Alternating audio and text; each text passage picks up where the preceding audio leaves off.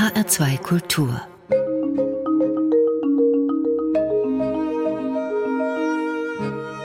Doppelkopf am Tisch heute mit Antje Joel. Antje Joel ist eine preisgekrönte Journalistin, schreibt für die Zeit, die Süddeutsche Zeitung, vieles mehr. Dazu hat sie Bücher veröffentlicht, zuletzt Prügel, eine ganz gewöhnliche Geschichte häuslicher Gewalt. In diesem Buch verarbeitet sie eigene Erfahrungen, nämlich die von zwei langjährigen Beziehungen mit gewalttätigen Männern.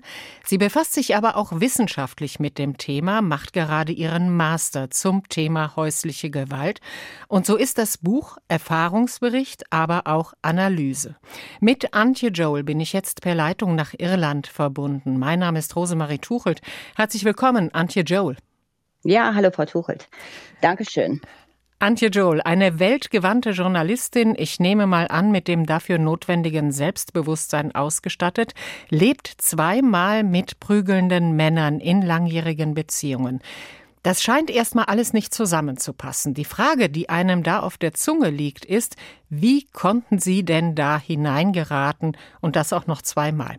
Das ist aber eine Frage, von der ich weiß, dass Sie sie überhaupt nicht mögen. Warum? Ähm, das ist nicht so sehr, dass ich die Frage nicht mag. Also die Frage, ich mag nicht die pauschalisierten Antworten, die, die, Leute schon fertig im Kopf haben. Also ähm, entweder, wir haben ja so ein bestimmtes Bild von Opfern im Kopf, ne? Also die mhm. sind entweder unterwürfig, klein, haben nicht viel zu sagen, ja. Oder äh, wenn Frauen eben selbstbewusst sind und diesem Opferbild nicht entsprechen, dann können sie unmöglich Opfer gewesen sein. Das gilt ja nicht nur für häusliche Gewalt, das gilt auch für sexuelle Gewalt zum Beispiel. Also, dieses Opferbild, das wir alle in unseren Köpfen haben, das ist so nicht haltbar. Gerade ähm, was häusliche Gewalt betrifft, wissen wir halt ähm, aus der Forschung, dass Männer sich nicht zwingend ähm, unterwürfige Frauen suchen, sondern diese Männer suchen, diese Männer, meine ich die gewalttätigen Männer, die Tätermänner, die suchen sich auch bewusst schon Frauen, die selbstbewusst sind, die etwas hermachen nach außen, die also ihrem Image zuträglich sind. Aber diese Frauen sollen innerhalb der Beziehung unterwürfig sein. Ja, was waren das denn für Männer? Also denen hat man ja wahrscheinlich nicht von Anfang an direkt angesehen, dass sie prügeln würden. Was war das für ein Typ? Kann man da einen Typ festmachen? Nee, das kann man auch nicht. Also das steht den Männern ja leider Gottes nicht in die Stirn gemeißelt. Sonst wäre das ja alles ein Spaziergang durch ein blühendes Mondfeld. Dem könnte man ja dem allen ganz leicht entgehen zwei ganz verschiedene Männer, so oberflächlich, würde ich sagen. Der erste Mann, mehr so der Macho-Typ. Also der Mann, der sagt, Frauen, die pfeifen, sind Schlampen und Frauen, die sich selber eine Zigarette drehen, sind Schlampen. Frauen, die sich selber ein Bier in der ähm, Kneipe bestellen, sind zumindest zweifelhaft. Ja? Diese Art Mann, ritterlich, ähm, ritterlich einspringend für die Frau. Diese Ritterlichkeit hat natürlich immer zwei Seiten. Das ist zum Beispiel, wenn es denkt, aber der ist doch ganz, ganz fürsorglich, eben ganz ritterlich. Ja, und auf der anderen Seite ist er aber Gewalttäter. Aber diese beiden Dinge gehören halt zusammen. Also diese Ritterlichkeit ist nur die andere Seite der Münze der Gewalttätigkeit. Ja. Mit der Ritterlichkeit ja. meinen Sie aber auch so diese Fürsorge nach außen getragen, also dieses andauernd Anrufen, ja, wo bleibst du denn? Und ich habe mir ja so Sorgen gemacht. Das nennen Sie auch als einen Warnzeichen sozusagen. Hm da ist womöglich was im Busch. Ja, da ist womöglich was im Busch. Also das ist für mich Kontrolle. Ähm, nicht nur für mich, also auch für Forscher, sind das Zeichen von Kontrolle. Ja, also wenn Männer permanent anrufen, fragen, eben, wie sie sagen, wo bleibst du denn? Ja, also als ich mal vor Jahren mit einer Freundin im Kino war und dann rief sie tatsächlich zu Hause an, ob wir jetzt noch ein Eis essen gehen können. Ja? Mhm. Und da hat dieser Mann sie am Telefon also zusammengestaucht. Also was sie sich denn einbildet und jetzt reicht's aber mal, ist aber gut und jetzt soll sie mal gefälligst nach Hause kommen. Mhm. Da wurde dann halt drüber hinweggeschmunzelt von der Freundin. So, ja, also wir waren ja auch jetzt schon lange unterwegs und er hat ja auch das Kind. Das Kind war irgendwie, glaube ich, sechs oder sieben, ne? Also wenn, wenn Frauen halt zum Beispiel sagen, nee, ich kann jetzt nicht, ich muss leider Wäsche machen oder ich muss leider Essen kochen, ja, das erscheint allen so normal. Aber es ist ja die Frage, warum muss eine Frau jetzt Essen kochen für einen Mann, der über 40 ist, ja, oder auch nur über 30 oder auch nur über 20, ja? wenn sie gerne jetzt etwas anderes machen möchte, warum kann sie das nicht machen in Absprache mit dem Mann, sondern es ist klar, dass sie jetzt nach Hause gehen muss und sie muss jetzt Essen kochen. Das gehört schon zu dem, worauf Sie auch sehr viel Wert legen in Ihrem Buch. Sie schreiben zum einen über ja die Prügel, denen Sie ausgesetzt waren, die Sie auch ins Krankenhaus gebracht haben. Die andere Form der Gewalt nennen Sie Zwangskontrolle. Was meinen Sie damit? Im Englischen gibt es dafür den Begriff Coercive Control. Der wurde geprägt von dem US-Forensiker Evan Stark, der halt seit 30, 40 Jahren auf dem Gebiet mit seiner Frau forscht. Und er halt sagt, häusliche Gewalt, wenn Sie auf körperliche Anzeichen von häuslicher Gewalt warten, dann werden Sie 98 Prozent aller Fälle übersehen. Und er sagt, häusliche Gewalt beginnt nicht in den Beziehungen, sondern sie beginnt viel eher.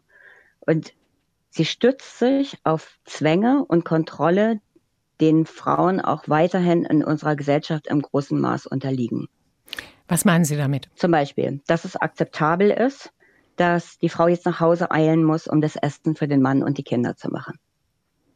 Dass es akzeptabel ist, wenn der Mann dreimal während eines Spaziergangs anruft und fragt, äh, wie lange es denn noch dauert. Das heißt, der Mann das versucht die ganze Zeit eine Kontrolle auch über das Zeitmanagement der Frau zu haben. Genau. Anderes, was Sie auch sagen, ist soziale und finanzielle Isolation, dass die eben auch dazu gehören. Genau. Also zum einen haben wir einen unheimlich hohen Gender Pay Gap in Deutschland, einen der höchsten in Europa, was für ein Land, das sich als fortschrittlich gibt, doch blamabel ist. Ja, 21 bis 25 Prozent meine ich, sind es. Wir haben, das hat sich in der Corona-Krise gezeigt, immer noch diese, diese Einteilung, dass die Frauen die sozialen Arbeiten zu Hause übernehmen, dass sie den Haushalt machen, die Kinderbetreuung, die Betreuung der Eltern oder was auch immer dazugehört, während die Männer die, die wirklichen wichtigen Dinge machen. Ja? Und ich schien dem entkommen zu sein, eine Zeit lang. Ich war diejenige, die das Geld verdient hat in der Beziehung. Mhm wo man dann immer auch wieder sagen kann, wovon redet die Frau, ja? Warum war die, war die kontrolliert und, und stand unter irgendwelchen Zwängen? Sie war doch diejenige, die das Geld verdient hat, ja? Aber ich habe das Geld verdient. Mein Mann war der Hausmann und ich sage Hausmann hier in Anführungsstrichen nicht auf die Rolle in sich bezogen, sondern auf, auf diese spezielle Situation, auf meinen speziellen Mann bezogen. Ähm, ich habe das Geld verdient und ich habe aber ihm praktisch die ganzen Finanzen überlassen. Und mhm. zwar aus dem Verständnis heraus, dass ich dem Mann ja schon genug antat bezüglich seines Selbstbewusstseins. Also das habe ich ja ganz oft gehört oder wir haben das ganz oft gehört. Die hat ja zu Hause die Hosen an, ja, und auch, guck mal, er kann ja nur buckeln und er ist ja ihr Diener, ne? Mhm. Also so wurde das gesehen. Bei Frauen wird das nicht so gesehen, dass die Frauen die Dienerin des Mannes sind. Das ist ganz normal, ne? Das heißt, das also ganze Problem baut auf sozusagen auf einem gesellschaftlichen Rollenbild, das sich dann in diesen Beziehungen verfestigt und eben zu solchen Gewaltausbrüchen dann auch führen kann. Würden Sie so weit gehen? Ja, na klar. Also es ist nicht nur das Rollenbild an sich, sondern eben das ist wirklich auch ganz konkret diese Zwänge, die für Frauen dazugehören. Also wir wissen aus Studien, dass Frauen sehr viel häufiger als Männer sich nicht integer benehmen auf die Art und Weise, wo Frauen denken würden, dass sie das Gefühl haben, das ist richtig, das ist das, was ich machen möchte, das was, was mir entspricht, ja. Wenn ich jetzt hier etwas sage oder etwas tue oder welche Berufswahl ich nachgehe, sondern dass Frauen oft eine Entscheidung treffen auf der Basis, wie es ankommen wird. Dann eben auch ankommen wird bei ihrem Mann. Aber in erster Linie auch in, in der Gesellschaft natürlich. Antje Joel zu Gast im HR2 Doppelkopf. Kommen wir nochmal zurück sozusagen zum Kern dieser Beziehungen. Da ist ein Phänomen, das man so von außen betrachtet auch oft hört und Sie selber haben das auch gemacht. Diese Gewalttätigkeit ausgesetzten Frauen verlassen häufig ihre Männer, gehen dann aber auch wieder zurück. Das führt oft in der Gesellschaft auch dazu, naja, Was ist mit der Frau los? Wieso macht sie das? Die will es offensichtlich nicht anders. Sie ist selber schuld.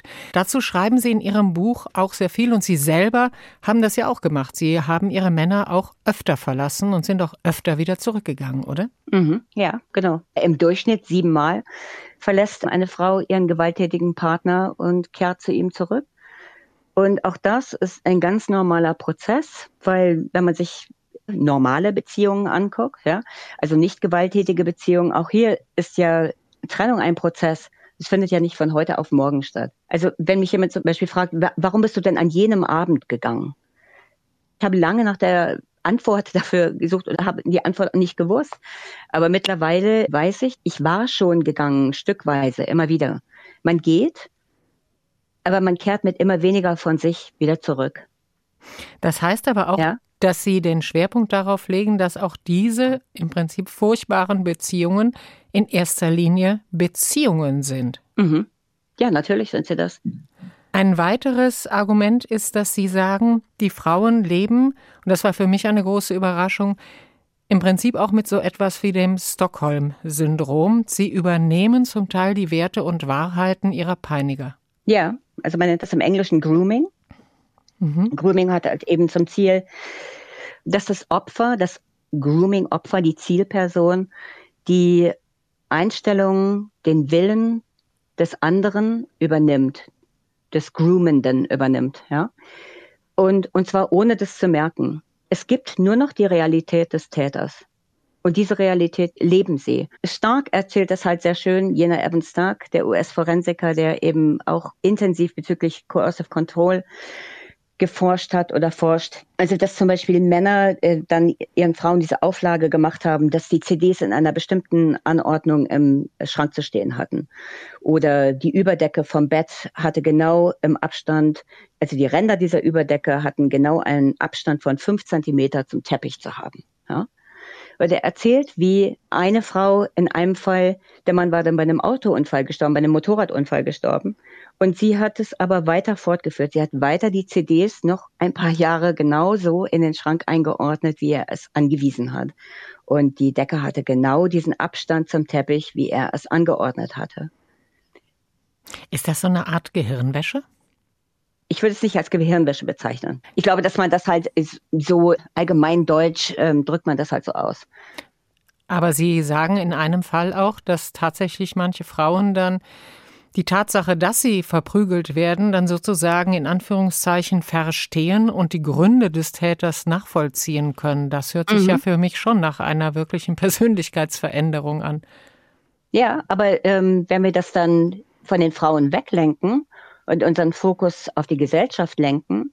Also zum Beispiel, wenn ich zu dem Thema häusliche Gewalt schreibe in Zeitungen und Magazinen, dann bekomme ich immer wieder auch von Frauen Leserbriefe, in denen dann steht, ja, aber ich frage mich ja auch immer, was in solchen Geschichten vorher passiert ist. Was hat die Frau getan, dass der Mann zugeschlagen hat? Eine Dame schrieb mir neulich, es, es muss ja kein Mann eine ständig nörgelnde Frau ertragen das kommt nicht von ungefähr, diese Einstellung der Frauen, dass sie, das wird ihnen nicht nur vom Täter übermittelt. Und das meine ich mit Strukturen. Diese Wirklichkeit wird nicht nur vom Täter gelebt. Außenstehende, nicht nur die Frau, übernehmen diese Realität auch. Therapeuten übernehmen diese Realität. Wenn sie sagen, ja, also der Mann, der hat ja jetzt nur zugeschlagen, weil die Frau ihn also genervt hat, ja, weil sie ihm keine Ruhe lässt, weil sie ihm das Selbstbewusstsein genommen hat, ein amerikanischer Soziologe hat wirklich bahnbrechend geforscht auf dem Gebiet, wie Therapeuten, Richter, die Gesellschaft an sich, auch die Presse, tatsächlich die Sprache und die Argumentation des Täters übernehmen. Diese ganzen Dinge, dass also der Frau auch die Schuld zugesprochen wird, auch dass sie sozusagen dafür verurteilt wird, mehrfach zu ihrem Täter wieder zurückzugehen, das hat natürlich alles für Otto Normalverbraucher oder einer Normalverbraucherin auch ja die Funktion, sich selber zu distanzieren. Also dieses mir kann so etwas nicht passieren, oder? Ja, das hat es zum einen, genau. Und außerdem wollen wir alle so an eine gerechte Welt glauben. Ne?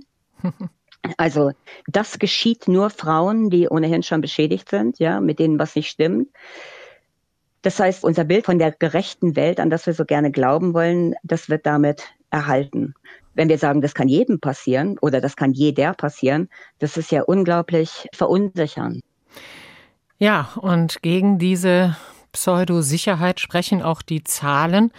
Ein Drittel der deutschen Frauen ist schon mal Gewalt von Partner oder Ex-Partner ausgesetzt gewesen. Jeden Tag versucht ein Mann in Deutschland seine Partnerin zu ermorden und jeden dritten Tag ist ein Mann erfolgreich.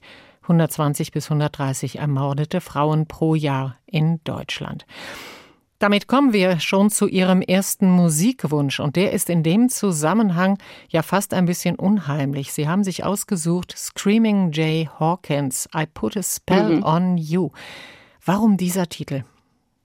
Weil es ganz gut ausdrückt, ähm, was diese Männer mit diesen Frauen machen. Und nicht nur die Männer, sondern die Gesellschaft hat ihren Spell auch über die Frauen gecastet, meine ich. Dann hören wir ihn uns an. Screaming Jay Hawkins.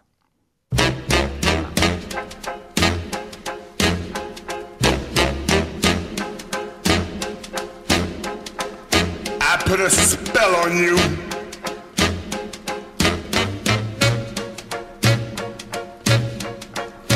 Because you're mine.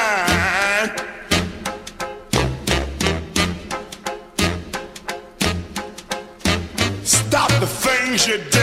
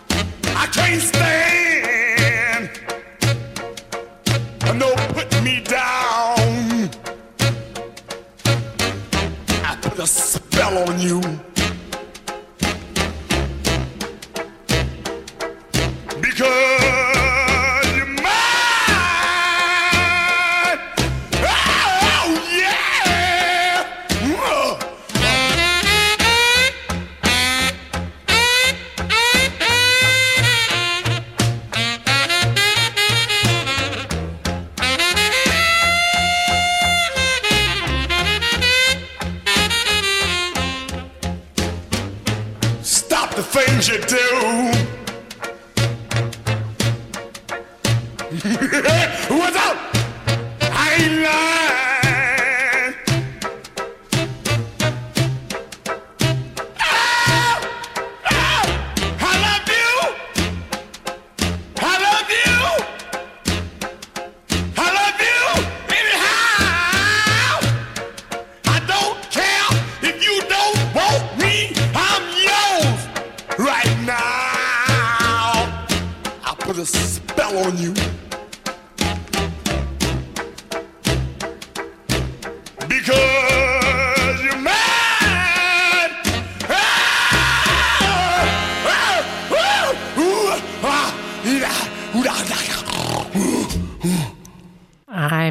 Spell on You von Screaming Jay Hawkins. Ich halte es nicht aus, wenn du rumrennst, sitze still. Ich belege dich mit einem Fluch. Mhm. Ich liebe dich, auch wenn du mich nicht liebst. Mir ganz egal, ob du mich willst.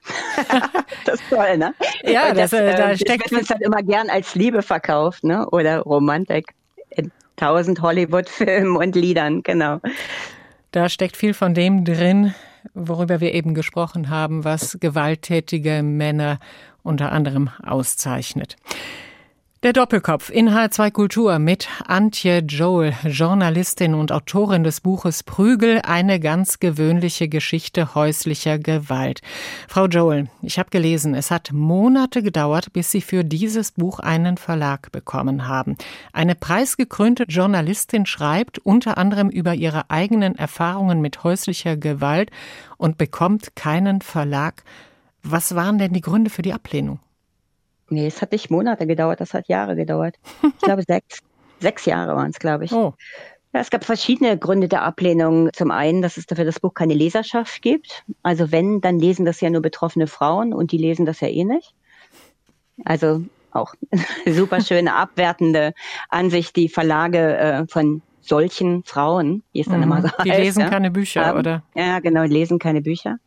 Ein Verlag oder eine Lektorin hatte auch gesagt, also nee, die Frau hat ja ihre Kinder verlassen, kurzfristig da mal.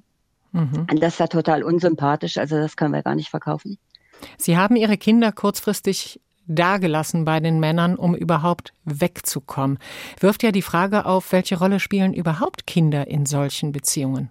Also Kinder sind natürlich immer mit betroffen. Einerseits als Zeugen der Gewalt gegenüber der Mutter und ähm, gar nicht selten, sondern sehr häufig auch als selbstverprügelte und selbstmisshandelte.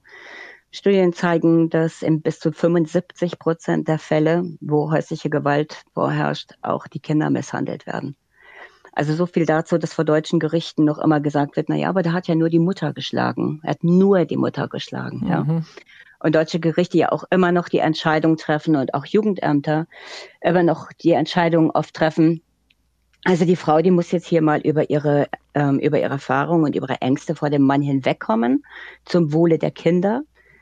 Und die Kinder müssen, müssen Kontakt zu dem Vater haben, auch wenn sie, wenn sie das nicht wollen, um ihnen zu ermöglichen, dass sie ein von den Gewalterfahrungen der Mutter unabhängiges, positives Bild von dem Täter entwickeln. Der Art, wie Sie das beschreiben, hört man an, dass Sie davon nicht allzu viel halten, oder?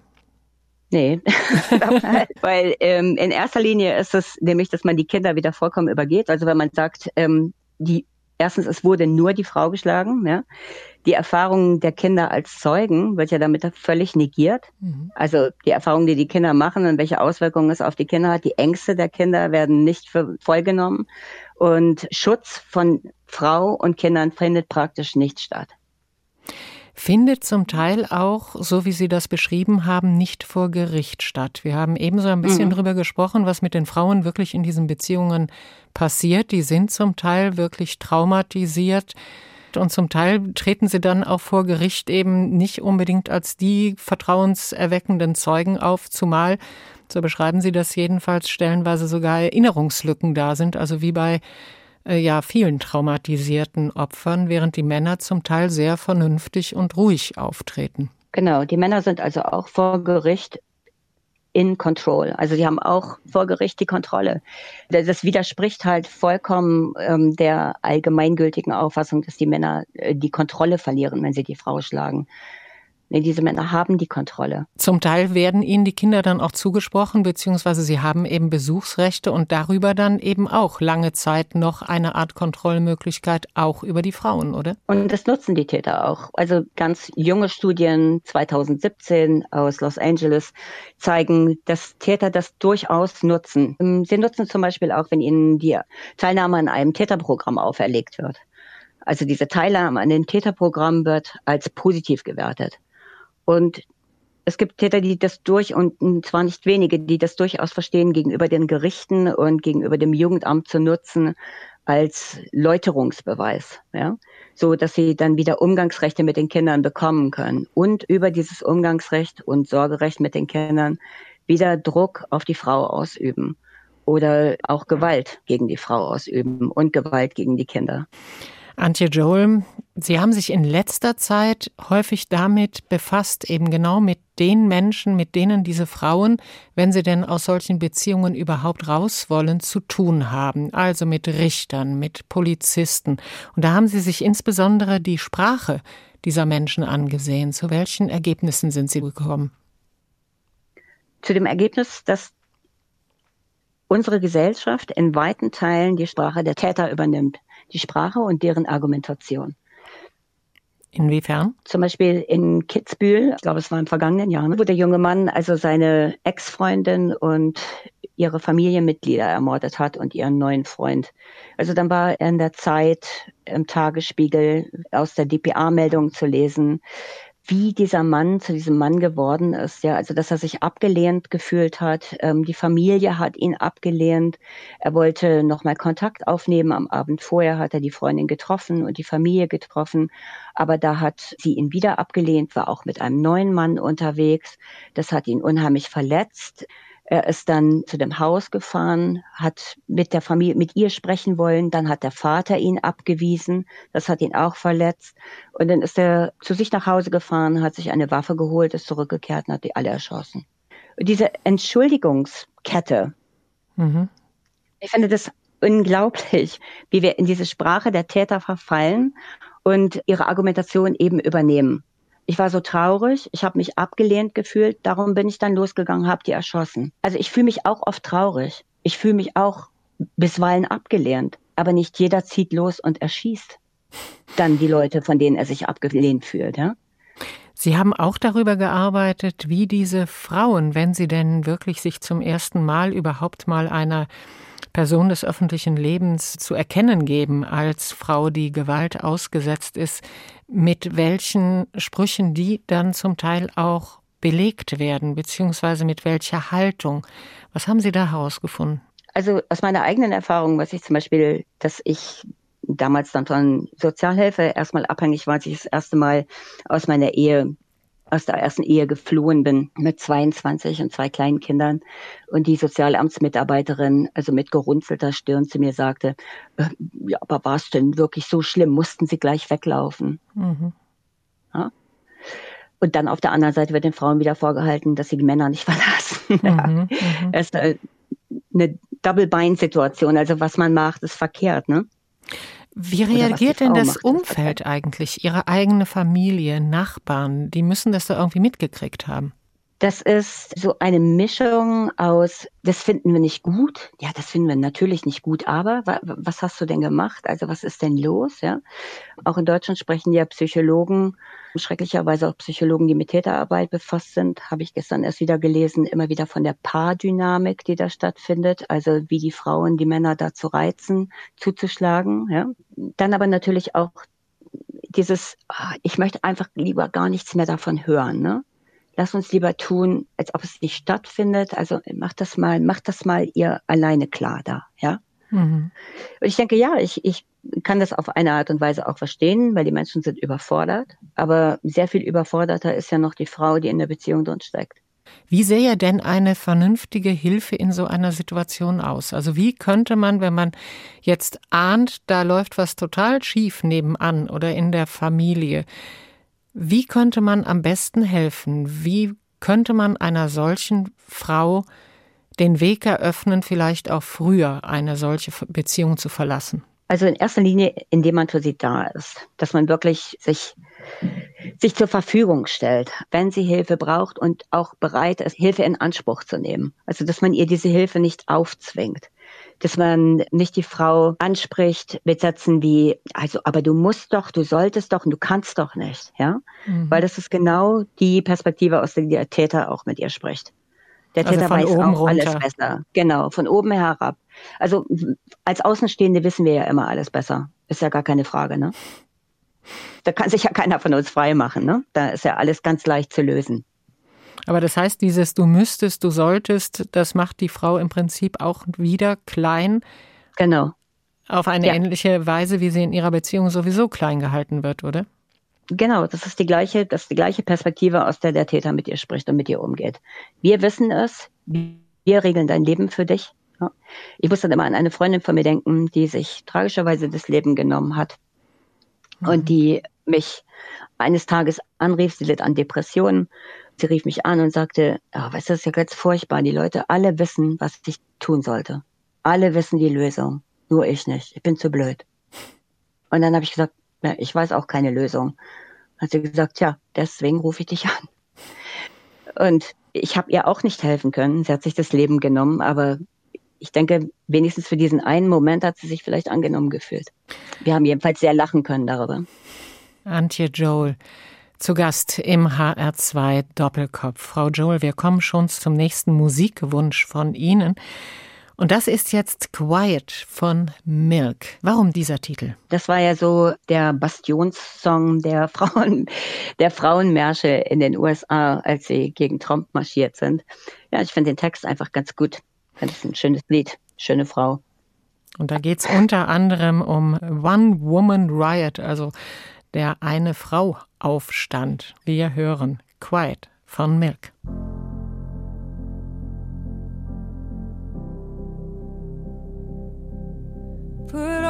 Your face, know your place.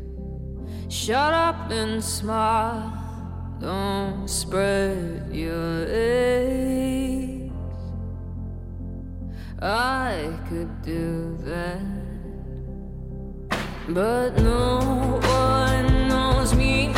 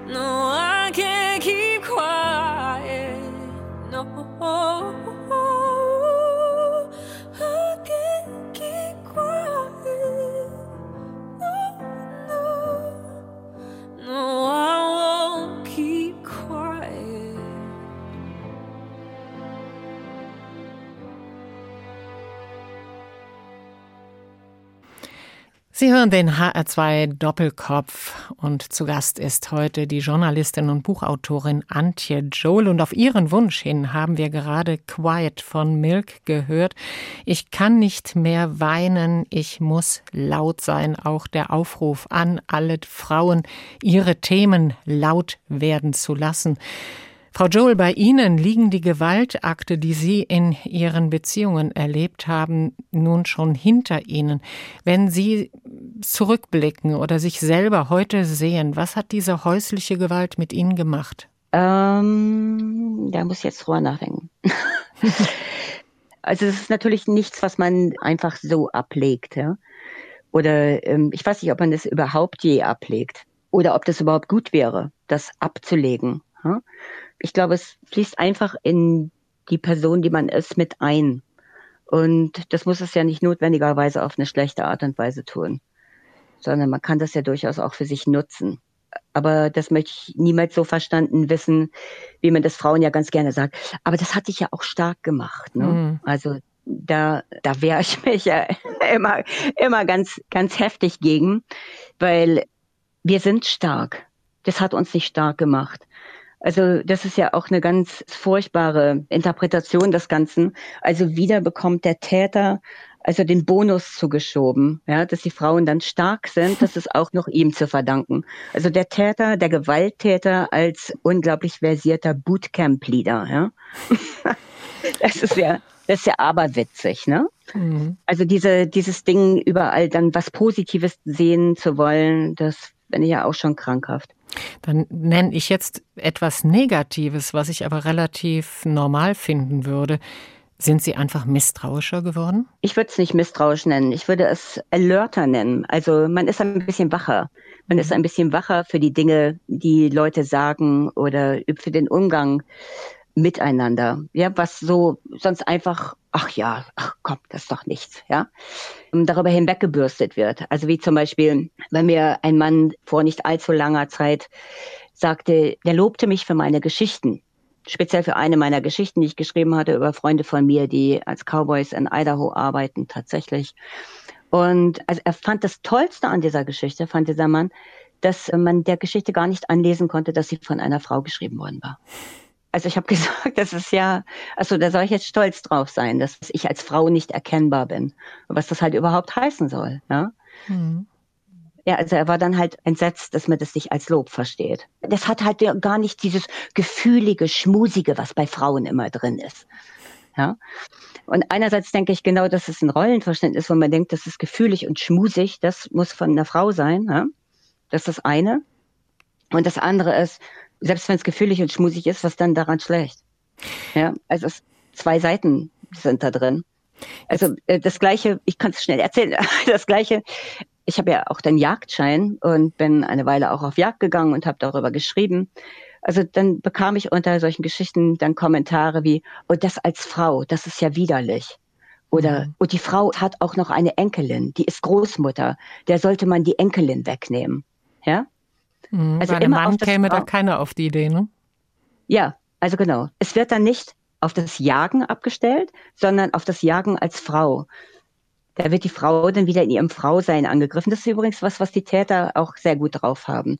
Also da, wo sie sie angreifen, ist sie immer in ihrem Verständnis als Frau. Sie sind, sie sind keine guten Ehefrauen, sie sind keine gute Partnerin, sie sind keine guten Mütter, sie sind keine guten Hausfrauen. Ja. Jetzt sind Sie ja auf ganz besondere Art und Weise umgegangen mit Ihren Erfahrungen. Sie gehen damit an die Öffentlichkeit, beschäftigen sich öffentlich damit? Hilft es Ihnen auch, damit klarzukommen? Ich meine, andere hm, könnte ich mir vorstellen, würden das Ganze einfach verschweigen wollen.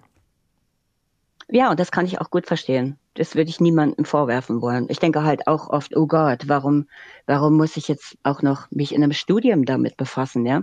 Und jeden Tag irgendwelche grässlichen Studien lesen darüber, wie mit den Frauen umgegangen wird in unserer Gesellschaft, ja?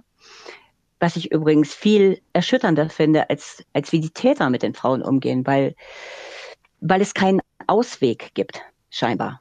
Weil das ganze System größer ist, in dem sowas möglich ist? Oder was meinen Sie? Ja, genau. Also ich habe oft gesagt, dass speziell nach meiner zweiten Ehe, dass das, was danach kam, was nach der Ehe kam, war gefühlt noch viel schlimmer als das, was ich in der Ehe erlebt habe. Eben weil mhm. es, es kam zu einem Moment, wo es eigentlich, es hätte vorbei sein sollen. Ich hätte Hilfe bekommen sollen. Ich hätte erleichtert sein können. Tatsächlich fand dann etwas statt, was man im Englischen, es gibt tatsächlich einen feststehenden Begriff dafür, in Großbritannien, der heißt battered by law. Also mhm. misshandelt vor dem Gesetz oder durch das Gesetz. Was hieß das in Ihrem Fall? Das hieß in meinem Fall, also das vor Gericht auch, die Kinder wollten den Vater nicht sehen. Natürlich wurde mir Manipulation vorgeworfen. Es gab dann ein psychologisches Gutachten, das feststellt, dass die Kinder nicht manipuliert waren, sondern dass die Kinder aus ähm, eigenem freien Willen diese Entscheidung getroffen hatten. Das wurde aber vom Gericht völlig negiert. Also es kam dann eben zu solchen Entscheidungen. Die Kinder sollten den Vater treffen, um sich eine eigene Meinung von dem Vater machen zu können, als ob sie die nicht schon hätten, ja, durch die Gewalt, die auch die Kinder erlebt hatten. Und also es kam dann zu Androhungen seitens des Gerichtes, dass die Kinder dem Vater zugeführt werden sollten. Werden die Kinder dem Vater nicht zugeführt, wurde mir Strafgeld angedroht, 500 Euro ähm, Bußgeld wurden mir angedroht. Den Kindern oder mir wurde angedroht, dass die Kinder per Gerichtsvollzieherin dem Vater zugeführt werden.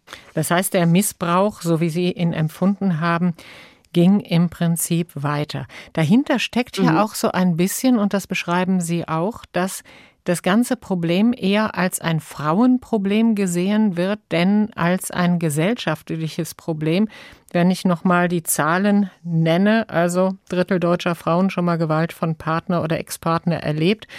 Jeden Tag versucht ein Mann seine Partnerin zu ermorden, jeden dritten ist einer erfolgreich.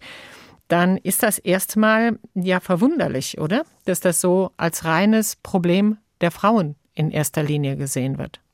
Das finde ich auch. Also verwunderlich natürlich nicht, wenn man, wenn man denkt, was damit bezweckt wird, eben, dass die, dass die Strukturen erhalten bleiben, ne? wenn man das so auslegt, dass es nur ein Frauenproblem ist.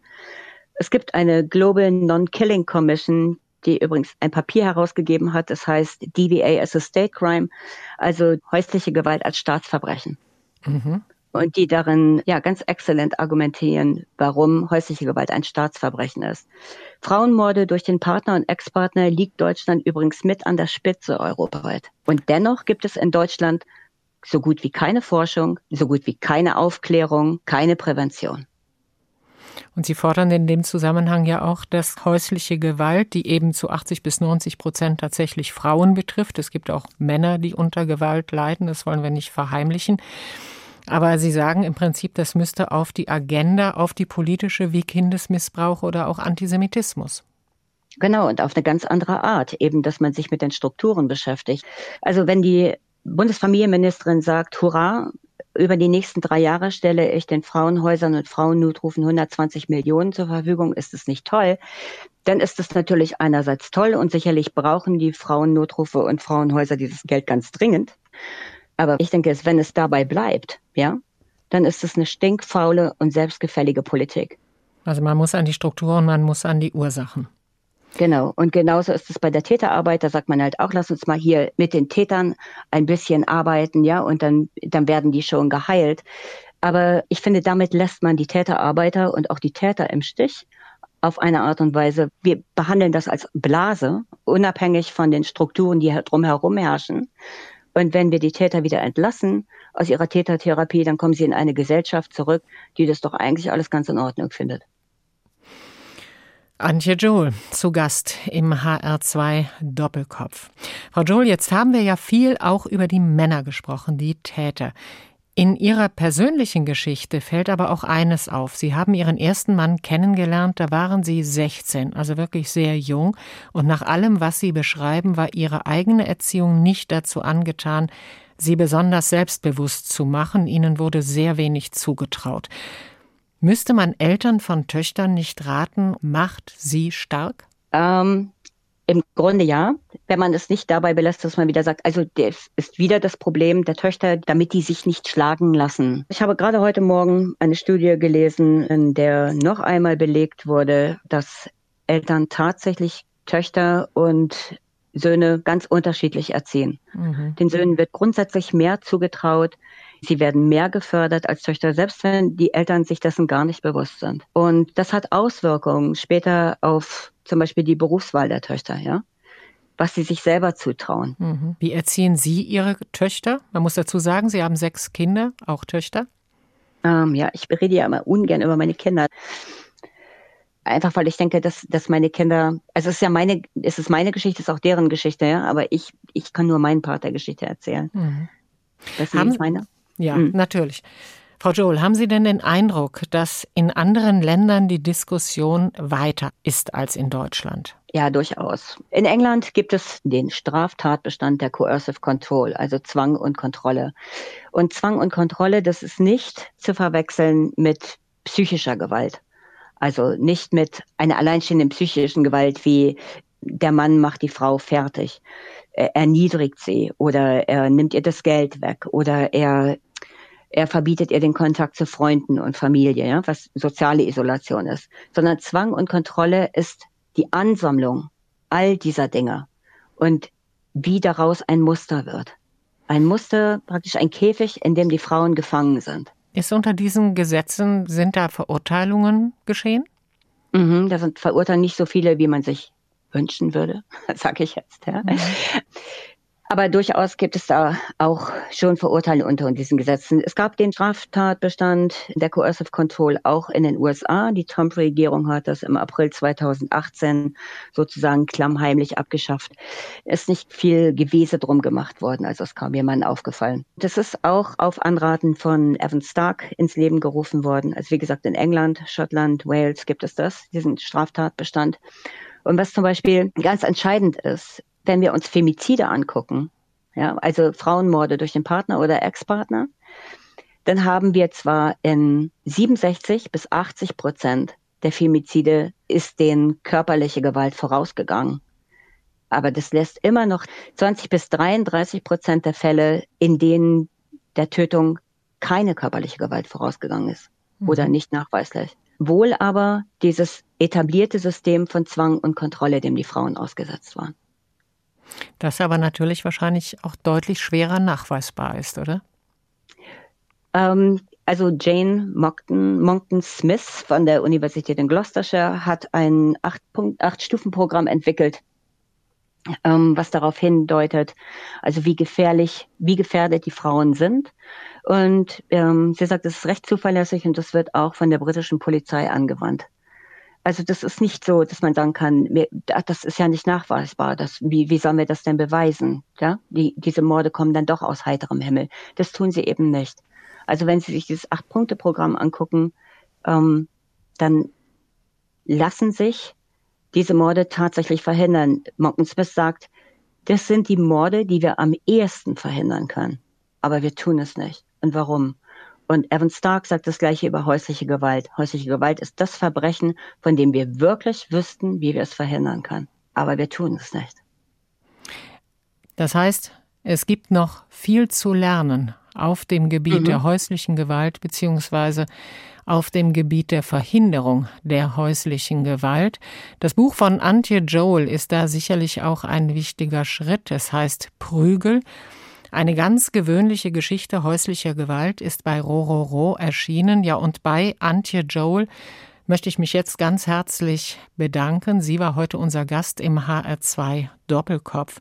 Und wir hören jetzt zum Schluss noch einen Musiktitel von Ihnen, David Bowie, Changes. Warum Bowie?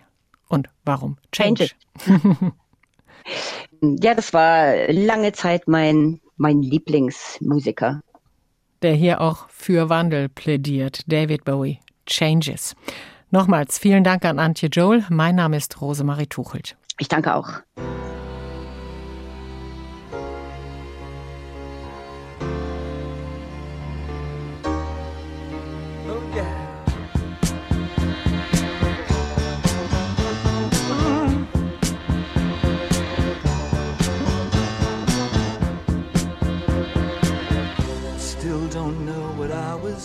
Waiting for, and my time was running wild, a million dead end streets, and every time I thought I'd got it made, it seemed the taste was not so sweet.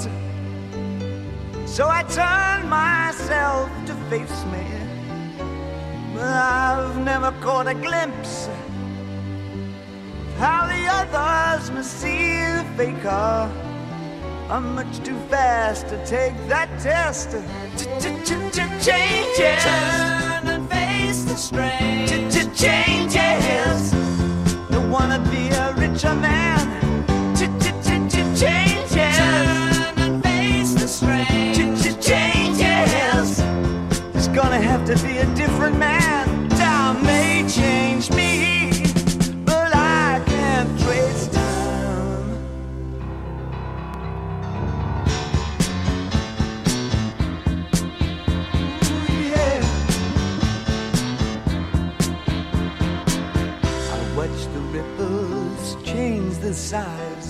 But never leave the stream of warm and permanent sand. So the days float through my eyes, but still the days seem the same.